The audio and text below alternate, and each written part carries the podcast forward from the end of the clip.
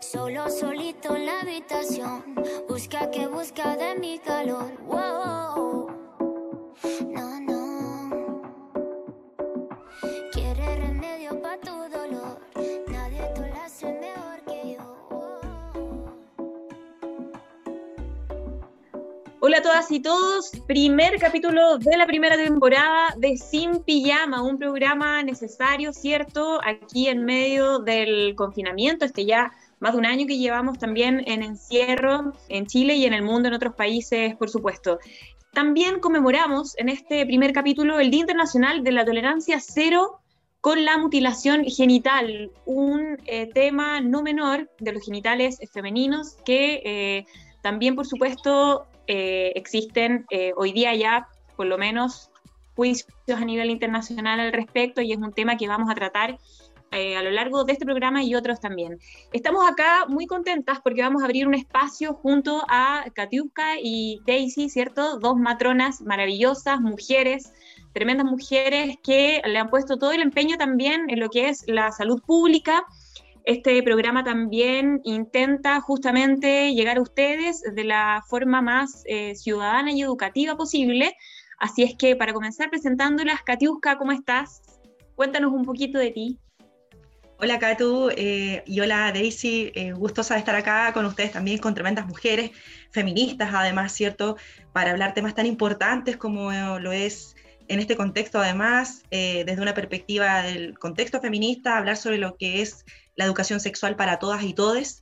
Y bueno, comentarles que, como bien decías tú, yo soy matrona, eh, soy matrona en este minuto docente de la, en la Universidad Diego Portales, hago clases en la Escuela de Obstetricia y también me dedico a la matronería clínica. Eh, por mucho tiempo, tengo casi ya 10 años de experiencia laboral en el sistema público, he trabajado tanto en, los hospitales como también en atención primaria en salud, he pasado por algunos cargos directivos por ahí también, pero siempre ligada al sistema público, eh, que es lo que me gusta hacer, la atención de las mujeres en la salud sexual y reproductiva, así que desde ya también abierta a que podamos hablar de todos los temas que nos competen como desde nuestra perspectiva feminista y sobre todo desde una perspectiva de los derechos sexuales y reproductivos.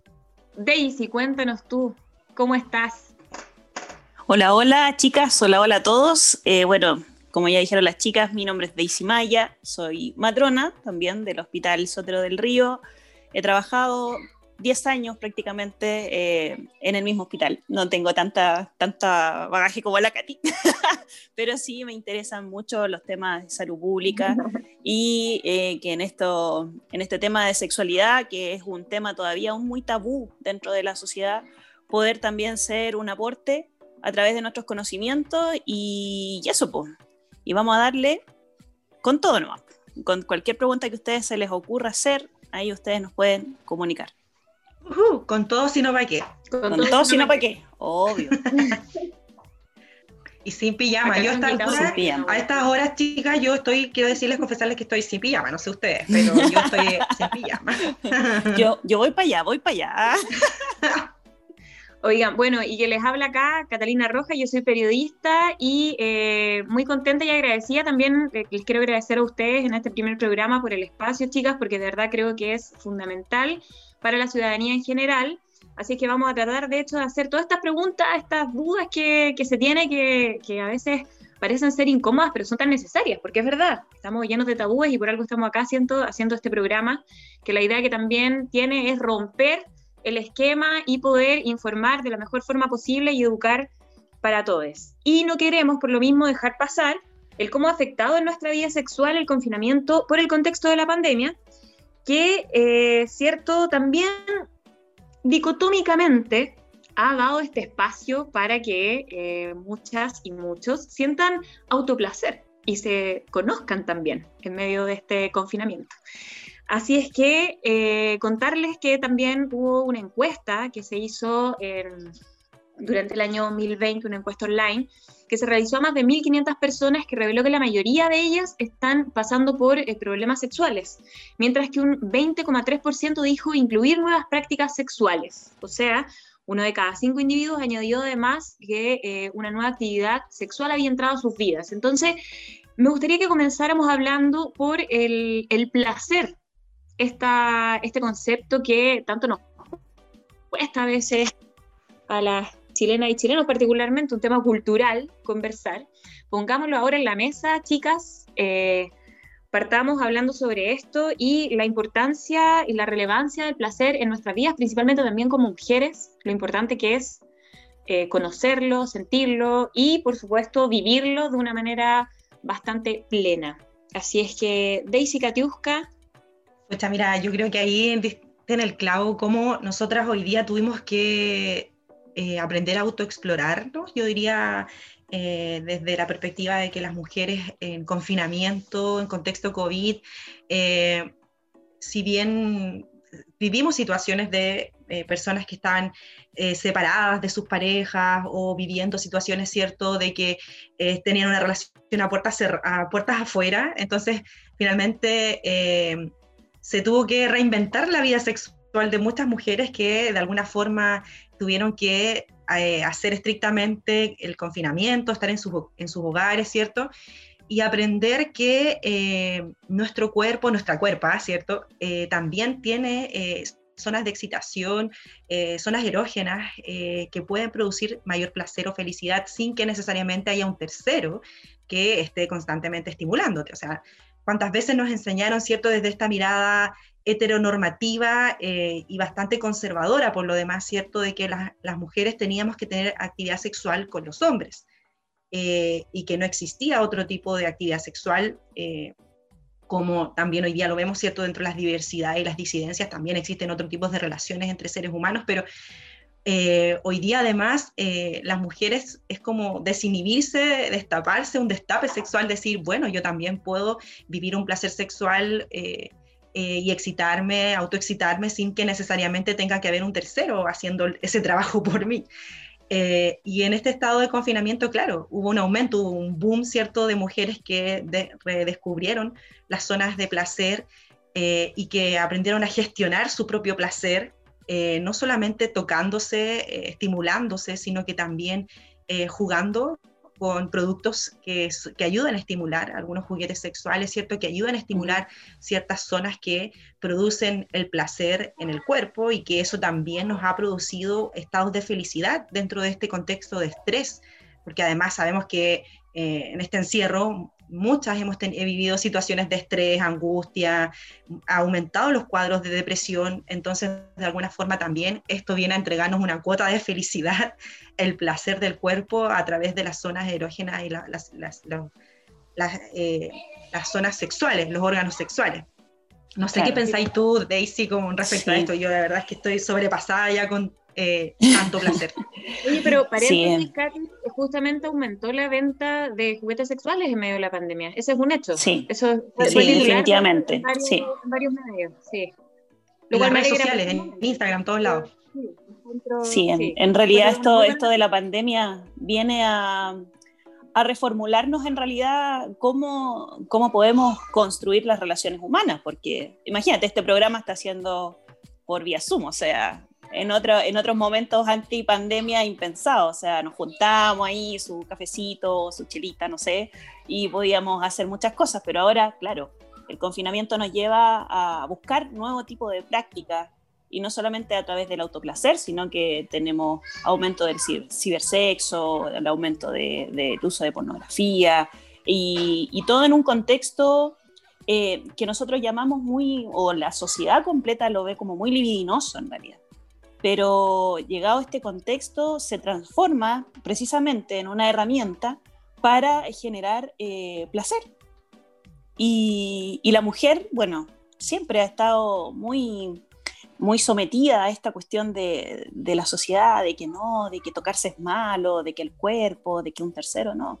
Yo creo que hay que desmitificar que la masturbación en realidad es tanto en hombres como en mujeres y invitar a, este, a, esta generación de autoplacer, a esta generación de, conocimiento, de autoconocimiento, es súper importante. O sea, qué importante es conocer tu cuerpo para que llegado el momento tal vez de estar con un tercero, de, le diga, o sea, a mí me encanta, no sé, que me di beso en el cuello, que me, me toquen los, los, brazos, o no sé, muchas, muchas cosas. No sé qué pensáis tú, Katy hay zonas en que efectivamente una, una, misma se puede tocar. Oye, tócate a ti misma, porque de verdad que eh, es muy sano, o sea, en el fondo no es como tampoco estar esperando que eh, en este confinamiento voy a llamar a la pareja o al, a este parejo, ¿cierto? Que por una cita casual me venga a generar placer, sino que nosotras mismas lo podemos explorar, autoexplorarnos y yo pienso que en ese sentido, ¿qué más que nosotras mismas? Poder darnos ese consejo de cómo hacerlo, ¿no? Yo creo que en este espacio, como lo decía la tú también, podemos hablarlo así a calzón quitado, decir, oye, mira, tócate en esta zona porque es lo que de alguna forma tenemos que nosotras al día a día hacerlo también cuando atendemos a las mujeres, ¿no? Es como que nos ha tocado mucho esto de decir, mira, te, recomiendo que hagas esto cuando llegues a tu casa, no sé, un baño de tina, eh, que relaja mucho el cuerpo, con agua tibia, qué sé yo, calientita, y empezar a tocarte, poner música relajada, eh, o hacer cosas también eh, que no necesariamente es como en la posición en la cama, sino que buscar otras personas que también te llamen la atención. Entonces, creo que de eso se trata, ¿no? Como poder entre nosotras apañarnos y darnos consejos de amigas quería decir que hacia allá las quería llevar justamente, hacia las zonas erógenas. Porque eh, se entiende que están en el punto G, pero la verdad es que no, están en, varias otras partes. Entonces, qué interesante sería ya, claro, que pudiéramos informar quizás sobre las zonas erógenas. O sea, que además que siempre nos han enseñado que... Sí, dale tú. No, las zonas, bueno, zonas erógenas eh, tenemos en todo el cuerpo, no solamente la parte genital, como dice la, la Catu, que todos, eh, no sé, pues se eh, preguntan dónde estará el punto G, dónde estará el punto A o el punto U, pero no necesariamente es, siempre tienes que tocar esos botones sexógenos, por así decirlo, sino que puedes tener tus zonas erógenas en el cuello, pueden estar en tus pechos, pueden estar en tus brazos, pueden estar en la zona de atrás de, de las piernas, imagínate, en una zona que se llama hueco popliteo, en donde tú jamás pensaste que ibas a sentir placer tocando ese tipo de, zona en tu cuerpo, o sea, es eh, abrirse un poco más allá y, em, y evaluarte realmente eh, dónde están tus zonas, tus zonas más sensibles, y si no, si a ti te da vergüenza hacerlo tú, pucha, también puedes pedirle un tercero, pero la idea sería en realidad que tú misma lo conocieras. ¿Qué puede decir la, la, la Katu o la Katy? ¿Qué, ¿Qué, experiencias han tenido ustedes? No sé, por ejemplo, a mí me encanta cuando, no sé, ya más allá como de las zonas típicas, ¿no es cierto? Que es como, ya, te tocas tus órganos sexuales, el clítoris o, no sé, la vulva, eh, o no sé, cuando uno pide que te toquen el cuello, pero hay zonas como de las piernas, como bien dices tú, eh, que, que, son zonas más sensibles y que en el fondo ese, ese, desamor que existe muchas veces con el trato a la cuerpa es como zonas que no sabías que tenían tanta sensibilidad, porque claro, cuando a veces una tiene sexo desenfrenado, como que obvias todas esas partes, como que eh, es lamentable, es lamentable, porque cuando se te olvida, ¿ah? como que desaparecen, así como que uno... Como, que, desaparecen. claro, como... No la conectaste. Exacto, no la conectaste con tu cuerpo porque además solamente pensaste como en el acto penetrativo, ¿no? Es como... Y eso es lo lamentable. Para el caso de las relaciones heterosexuales, eh, pero obviamente, y lo mismo me imagino, debe ser como de las otras relaciones de la eh, diversidad también. Es como muchas veces eh, olvidar que existen zonas del cuerpo que son mucho más estimulantes que la propia estimulación de las zonas sexuales eh, clásicas, ¿no? entonces, como sentir a veces el placer de tocarte, hacerte un masaje en el cuerpo, se siente placentero igual. Eh, y, para eso también hay productos, ¿no? Estos productos que eh, tú te pones en algunas zonas y que te producen calor. Eh, hay productos que se venden, que son muy conocidos de hecho, que te producen estimulaciones también. no les voy a decir la marca porque la idea es que en este primer programa no hagamos promociones de productos, pero sí podría ser más adelante si alguien está interesado en, en auspiciar nuestro programa, podríamos decir algunos nombres. Pero en ese sentido también eh, pienso que es como volver a quererse a uno misma y estimular tu cuerpo de otra forma. Eh, y reconocer que existen zonas muy sensibles, como por ejemplo, les decía, en, las piernas, como en la entrepierna, así como es como en esas zonas que son muy la zona de los muslos, la cara, la cara interna de los muslos. Claro. Exacto, pero me encanta, la, cara, la, cara, de los muslos yo encuentro que es, un, es una zona maravillosa. Sea, esa es... Y a mí me pasa, de hecho, ahí y mm, el cuello, eh, pero... La zona abdominal también, que te den besos en la guatita. Oh, maravilloso. también. O la espalda también, la espalda, y recorre la espalda. La, la, parte baja de la espalda, ¿cómo se llama esta zona que está un poquito antes de la, de la cintura? O ahí mismo. La zona lumbar. En la zona lumbar, sí la zona lumbar, que también es como medio estratégico, porque como que, cierto, de repente uno como que aprieta un poquito, como que hace masaje, así es como rico. y de hecho es el mismo placer que sienten las mujeres cuando están en trabajo de parto, tú las, las, las, mujeres les tocas ahí como para que disminuya el dolor, porque también es una zona placente placer. Sí, eh, sí. de hecho... Eh, está súper observado que ese es un punto muy sensible también para las mujeres. Eh, y como, lo comentan ustedes también, en el fondo es como otras zonas que son como las menos clásicas, ¿no? Como la oreja, el cuello, o no sé, por la estimulación de los pezones también, eh, y que no necesariamente lo típico es cierto que venga un tercero, sino que las mujeres también se pueden autotocar las mamas, en este caso, o los pezones. Claro. Es un tremendo tema, Katy, el, el, de la, el de los pezones, porque además hay mujeres que, cierto, eh, a mí por lo menos me, me, pasó, o sea, que uno cuando, cuando está en periodo de lactancia, con una reconversión de la mama, y después viene todo el proceso de volver a que sean eh, órganos también de placer sexual. Ahí también tenemos otro tema que, que es cierto que es como empezar a como retomar con una misma también eh, su, su cuerpo. Pues. Exacto, como decir, no, las mamas no solamente son para dar leche. No, claro, pero, pero te digo, o sea, es, es un proceso además que, que, muchas mujeres viven, porque es verdad que eh, es, un, es, una etapa además en que casi que las mamás entran medio como en censura, ¿cachai? Es como una sensación de, de que uno como que Claro, o sea, cuando estáis, alimentando ya dejan de ser objeto sexual, o sea, no las podéis mirar, no las pueden tocar, no las pueden nada, o sea, esos pechos solamente tienen ese uso. Y no, pues no es así en realidad.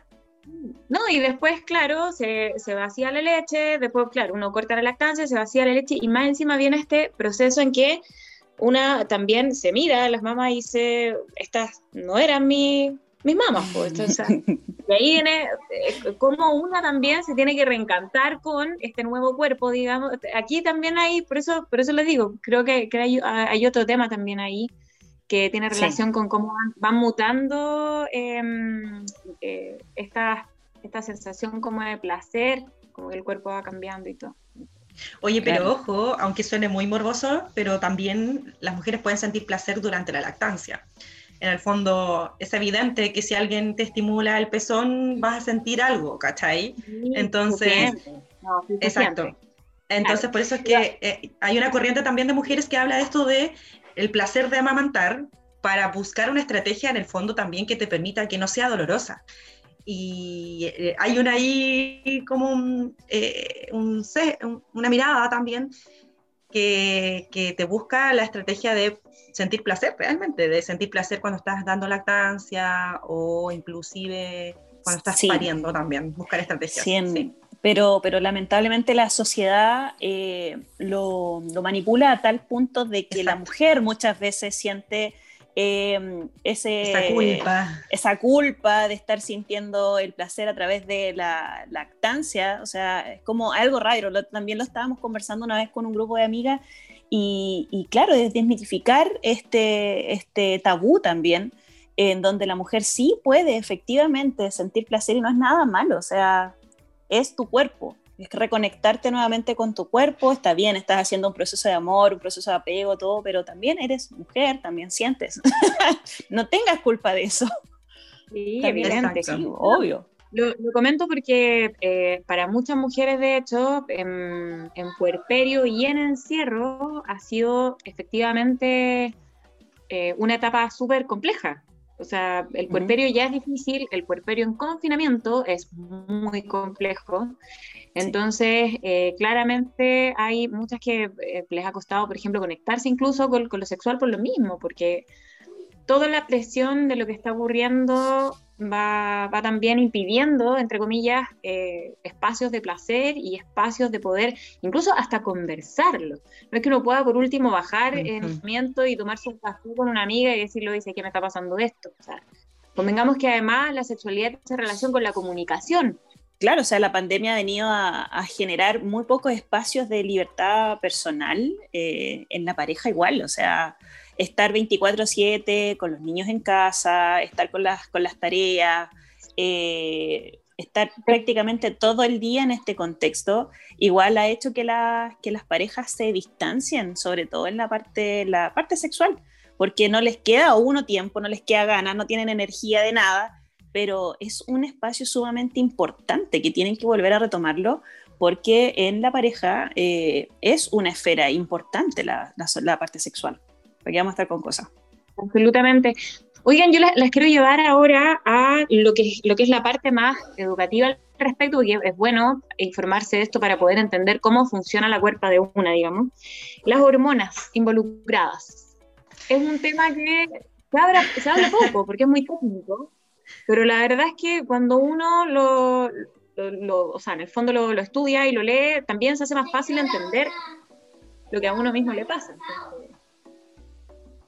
Sí, bueno, principalmente cuando las mujeres, en general cuando las personas eh, disfrutan el placer, ¿cierto?, sexual, lo que nos pasa en nuestro cuerpo es que produce más oxitocina. Finalmente, cuando tú llegas al orgasmo, eh, te produce mayor eh, liberación de oxitocina, que en este caso es la hormona de la felicidad que nosotras decimos, que es la misma que se libera cuando estás dando lactancia. Por eso hablábamos esto de cierto del placer de amamantar porque cuando las mujeres están dando pecho se libera mucha oxitocina, la misma hormona que se libera no solamente durante el parto, que nosotras conocemos que la oxitocina es como la, hormona, ¿cierto?, que estimula las contracciones, que produce el trabajo de parto, pero eh, muy poca gente sabe que está vinculada también al, al, orgasmo, al placer, que es la hormona que se libera cuando tenemos placer sexual. Eh, la oxitocina se libera por mil y es la que genera esta sensación de bienestar, de descanso, de felicidad plena y es la que finalmente se mantiene por un, no sé cuánto rato se mantendrá en el cuerpo, pero al menos genera un buen rato de felicidad eh, y de tranquilidad. Eh, de hecho, también es, en algún momento es que se recomendó esto de generar este placer eh, en este contexto de desconfinamiento porque veíamos muchas mujeres en situaciones de estrés que aumentaban los niveles de cortisol y que producto del aumento de los niveles de cortisol, ¿cierto? Eh, se generaba una desregulación de tu ciclo menstrual. Entonces tuvimos muchas mujeres con la, la escoba, ¿no? O sea, todas así como, ay, tengo la cagada en mi ciclo, no sé qué, no me llegó, me llegó abundante, no sé qué, me duele. Y este, este fenómeno se generó como una segunda pandemia en el contexto COVID, eh, de muchas mujeres con el aumento de cortisol, el estrés, qué sé yo, y nosotros decíamos, bueno, busquemos una opción que, que pueda contrarrestar esto, que es la oxitocina y que te ayude a generar estados de nivelación del estrés, de estados de felicidad, y, y efectivamente se te regula de mejor manera el ciclo. Y no solamente teniendo orgasmos a través del, como lo mencionamos, del acto penetrativo con un tercero eh, o con estimulaciones de un tercero, sino que llegar a ese orgasmo o a esa liberación de oxitocina con la autoestimulación. Eh, no sé qué más piensas tú, Mayita, de respecto a la acción que hacen ahí las hormonas, Daisy, no sé. Eh, sí, tienes mucha razón en relación a, la oxitocina, que es una hormona sumamente importante tanto en el acto sexual como en el trabajo de parto y en la lactancia hay muchas formas de liberar oxitocina, hasta con un abrazo, ¿sabía eso? el abrazo también genera mucha, mucha felicidad y liberación de oxitocina.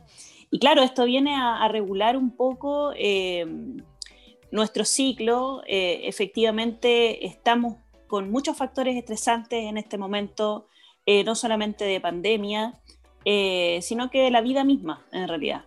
Así que, claro, la oxitocina llega a generar un, rol sumamente importante y cómo no, y si lo tenemos, una herramienta súper a mano. Así que, eh, bueno, la invitación, claro, es a, generar eh, niveles, niveles de felicidad a través de este despertar sexual que al llevar a, eh, no sé, invitar a liberarse en realidad Así que bueno, y, la estimulación en realidad del, aparato genital es uno de ellos, en realidad no solamente la zona erógena, ¿cierto? Eh, muchas, muchas mujeres todavía no conocen su aparato genital. Eh, muchas piensan todavía que hacen pipí por la vagina y no es así. También una invitación a, verse, a, mirarse, a conocerse. La zona genital no es eh, una zona que no puedas mirar como tus pechos, como tu espalda, como tus manos. Eh, bueno, esta zona genital eh, tiene varios componentes. Eh, una de ellas es uno de los órganos máximos que nos acompaña dentro de toda nuestra vida sexual y es el clítoris. este clítoris que solamente vemos la cabecita prácticamente en la zona, en la zona vaginal prácticamente, eh, tiene un gran cuerpo y recorre muchas zonas y al ser un, órgano que, tiene estos cuerpos cavernosos, tejido eréctil, igual que el pene, en realidad, viene a generarnos eh, placer. Eh, bueno, y no solamente la estimulación clitoriana, sino que también la estimulación de labios mayores, de labios menores.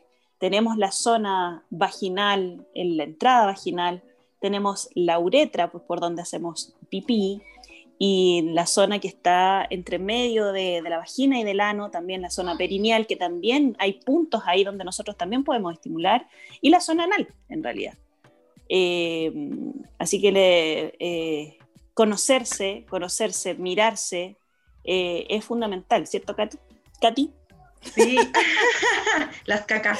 Oye, justo Estaba, pensando en eso de, sí, hay mucha gente que además, le, no sé si les ha pasado cuando conversa típico, así como en un grupo de amigues, como de reconocer que hay zonas que te producen placer, eh, tanto hombres como mujeres, que es la zona anal. O sea, hay personas que dicen, eh, no, es que si sientes placer por el ano, eh, tienes tal tendencia sexual, ¿no?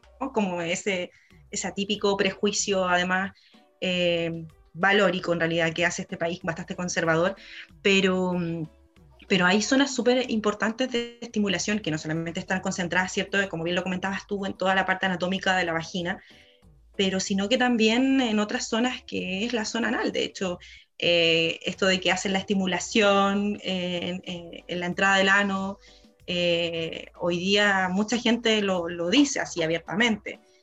Em, y en ese sentido también pienso que es relevante mencionar, a propósito de, que somos matronas y que además tenemos conciencia desde la salud pública, decir que obviamente el placer hay que vivirlo, pero también con cuidado, con protección, con prevención de las infecciones de transmisión sexual, porque efectivamente eh, entre más eh, exploremos también, a veces corremos más riesgos también de eh, transmitir algunas infecciones. Y creo que eso también es relevante sea el tipo de relación que sea, ¿no? Eh, eh, heterosexual, bisexual, pansexual, eh, homosexual. en el fondo es como saber cuidar y llevar adelante también una vida sexual placentera con prevención. Y es por eso que nosotras no solamente pensamos, al menos yo, que no solamente tiene que existir los métodos de barrera para pene, sino que también los métodos de barrera para vagina, las barreras de látex, etcétera, que lamentablemente estamos muy limitadas en la entrega de eso hoy día en Chile.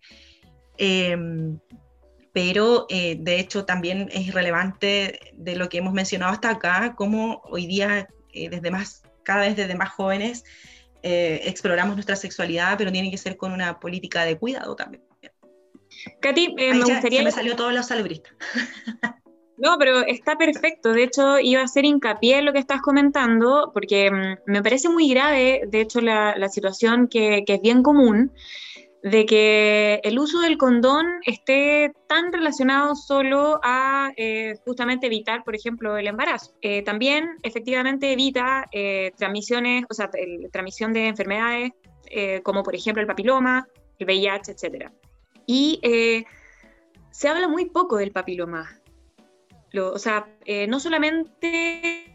Y fue muy difícil cómo llevar, por ejemplo, el tema, porque claro, es un tema em, bastante técnico eh, también, que, que, es muy incómodo, porque también pasa que eh, el papiloma, además, bueno, me, me, costó incluso hasta, me acuerdo, buscar una imagen sobre papiloma, era todo, era todo muy engorroso, me acuerdo cuando, cuando saqué, y fue una nota de esto que tenía relación con la vacuna, el papiloma, lo importante que era justamente iniciarla por la alta tasa de contagio que había. Entonces, ¿qué pasa?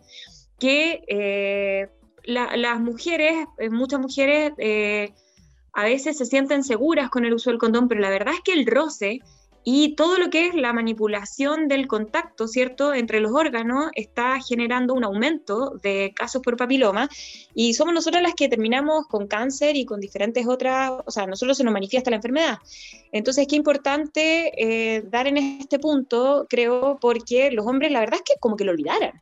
O sea, para ellos, ellos como que no se olvidan de que son portadores de este virus y andan, la verdad es que no creo que suene mal, pero refregando los genitales de una manera sin ninguna responsabilidad, y es verdad. Sí, ¿para qué vamos a andar con cosas? Yo encuentro toda la razón. Los límites, digamos, claro. Sí, andan ahí refregando su miembro por todos lados, como dices tú. Eh, creo que es real tener esa, esa actitud de prevención, no solamente desde la mirada de los hombres, eh, creo que lamentablemente tenemos un país que todavía le cuesta, le cuesta entender que, hay, eh, que es necesario incorporar una política de, prevención en ITS con una perspectiva de género, en donde no solamente los hombres sean los que decidan ponerse o no el condón, ¿cierto? Sino que sean las mujeres también las que busquemos un método de barrera. Eh, insisto, ya sea la barrera de látex, ¿cierto? Que se utiliza mucho para las relaciones Em, lésbicas o relaciones también boca-ano, eh, boca-vagina, etc. Eh, pero también debiéramos considerar eh, el condón para vaginal, el que sabemos que existe y que lamentablemente no se distribuye de manera gratuita en los consultorios, sino que está lamentablemente en la farmacia o en las oficinas de la Ceremi.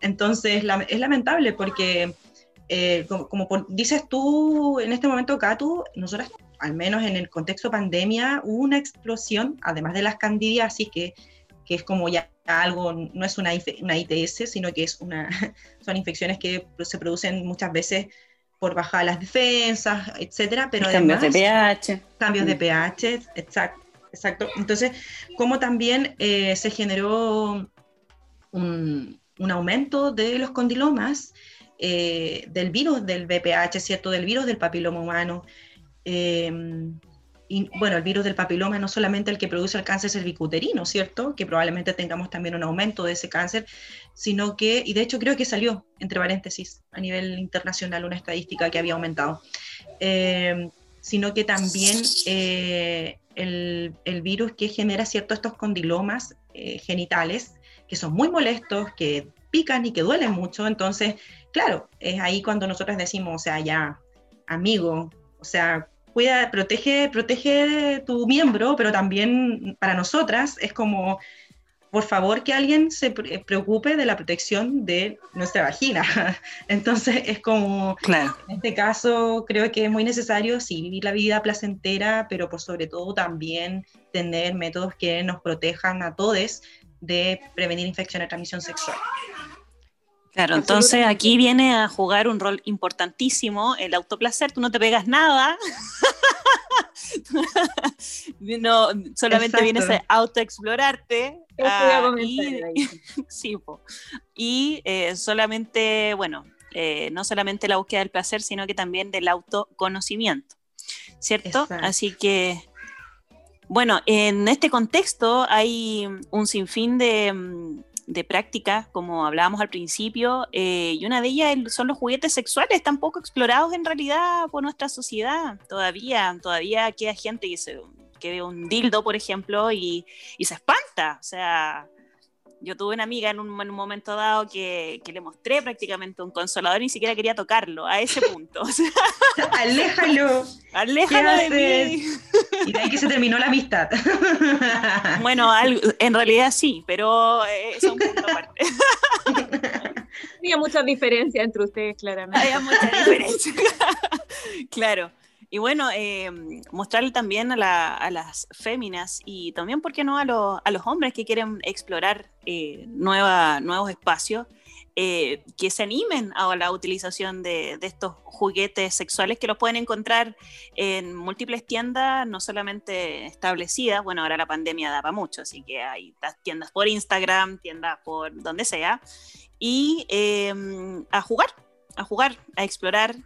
Eh, sí, porque, porque igual eh, tener nuevas formas, nuevas prácticas va también avivando, eh, no solamente cuando uno está en soledad, sino que también aviva a una pareja que, ya está viendo que, su, que, va siendo muy monótono. Entonces, por eso también animarlos a que, a que jueguen, a que utilicen lencería erótica, por ejemplo, que utilicen lubricantes o estos geles que provocan calor, eh, que provocan frío. Eh, hay tantas cosas en realidad que nosotros por eso venimos a en este espacio como abrir un poco la mentalidad y abrirse más a, estos campos súper poco explorados, eh, que en realidad son bastante ayuda y que obviamente nos invitan a tener nuevas sensaciones. A ver, ¿qué juguete tienen ustedes? Digan la verdad. Yo ya tengo el mío, ya tengo ese, no sé si han visto, bueno, ese, ese que además estimula, es como el dildo que estimula el clítoris, que es como un conejito. Ahí tiene como un conejito, sí. Sí. No, y tengo. Y hay, ¿Ah? y hay otro que es como un labial, que es para estimular el clítoris. Ah, estáis preparada. Sí, obvio, vaya. ese no lo conocía. Para nada. Y además pasa piola, porque lo podían andar trayendo hasta la cartera como un labial y nadie lo sabe. Me parece maravilloso. Sí, obvio. ¿Te cachai? Así como en la micro.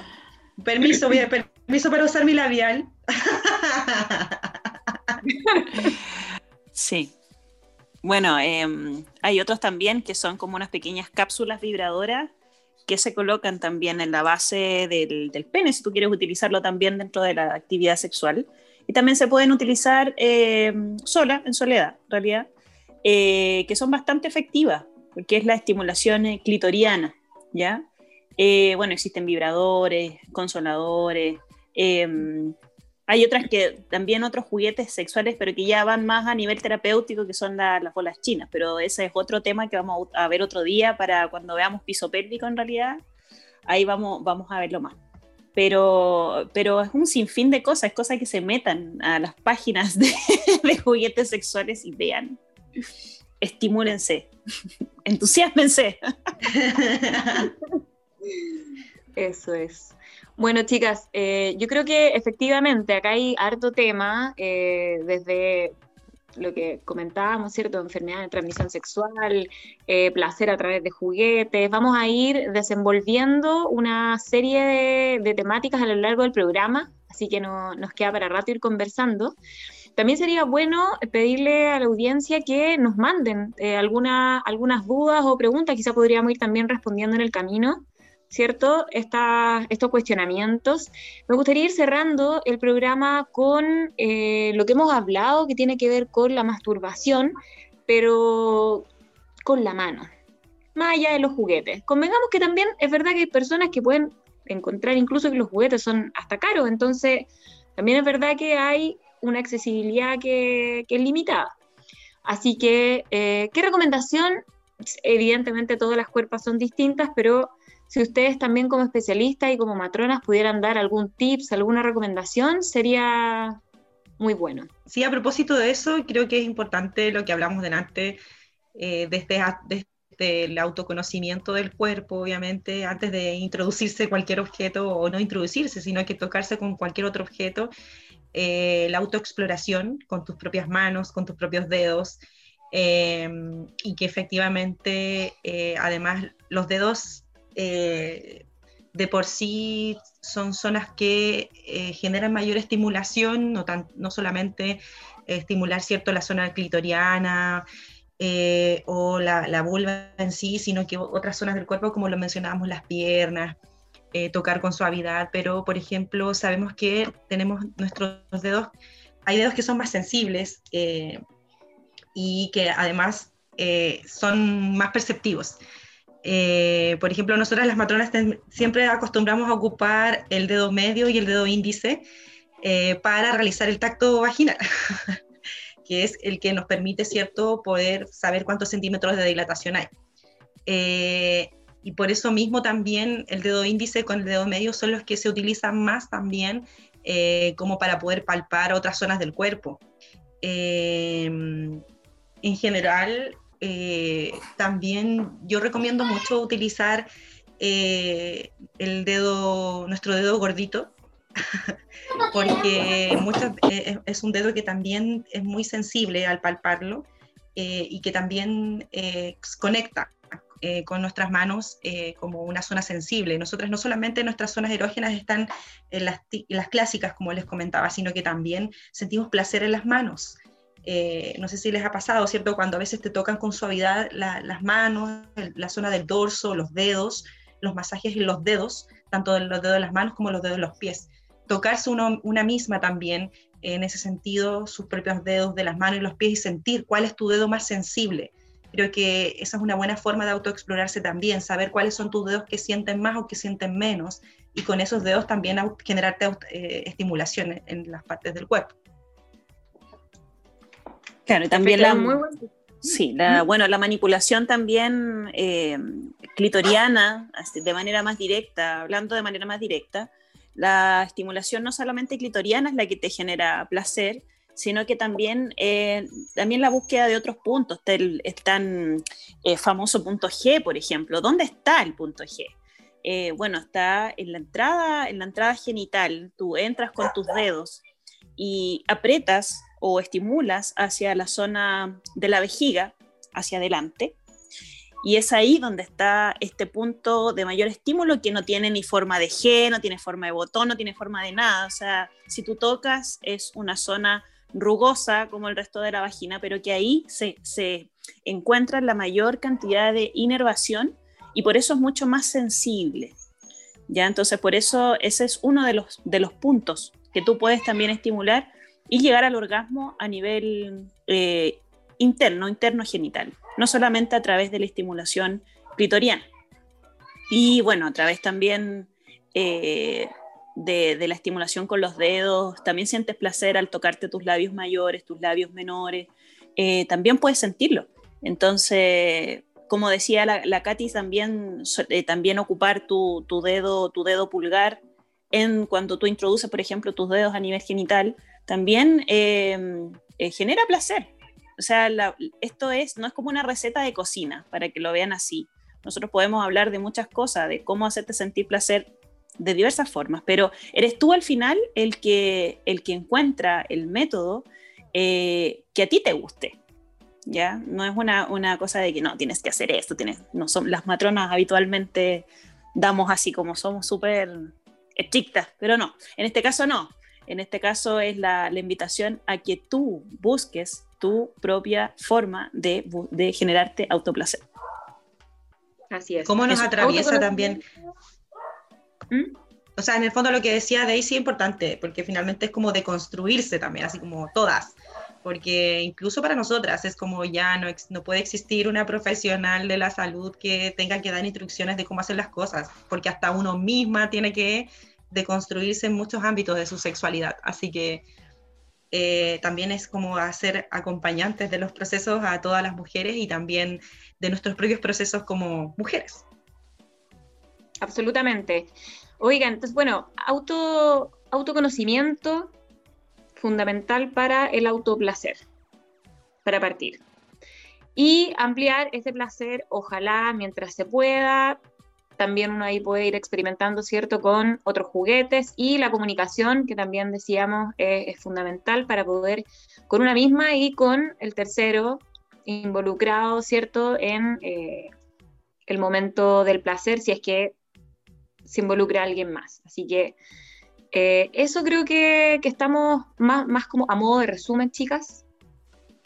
Sí, a, pasarlo bien y en el fondo no sentir culpa de buscar eh, en ir mucho más allá, explorar mucho más allá, conversar del tema, como decías tú al principio, como decían ustedes, ¿cierto, chicas?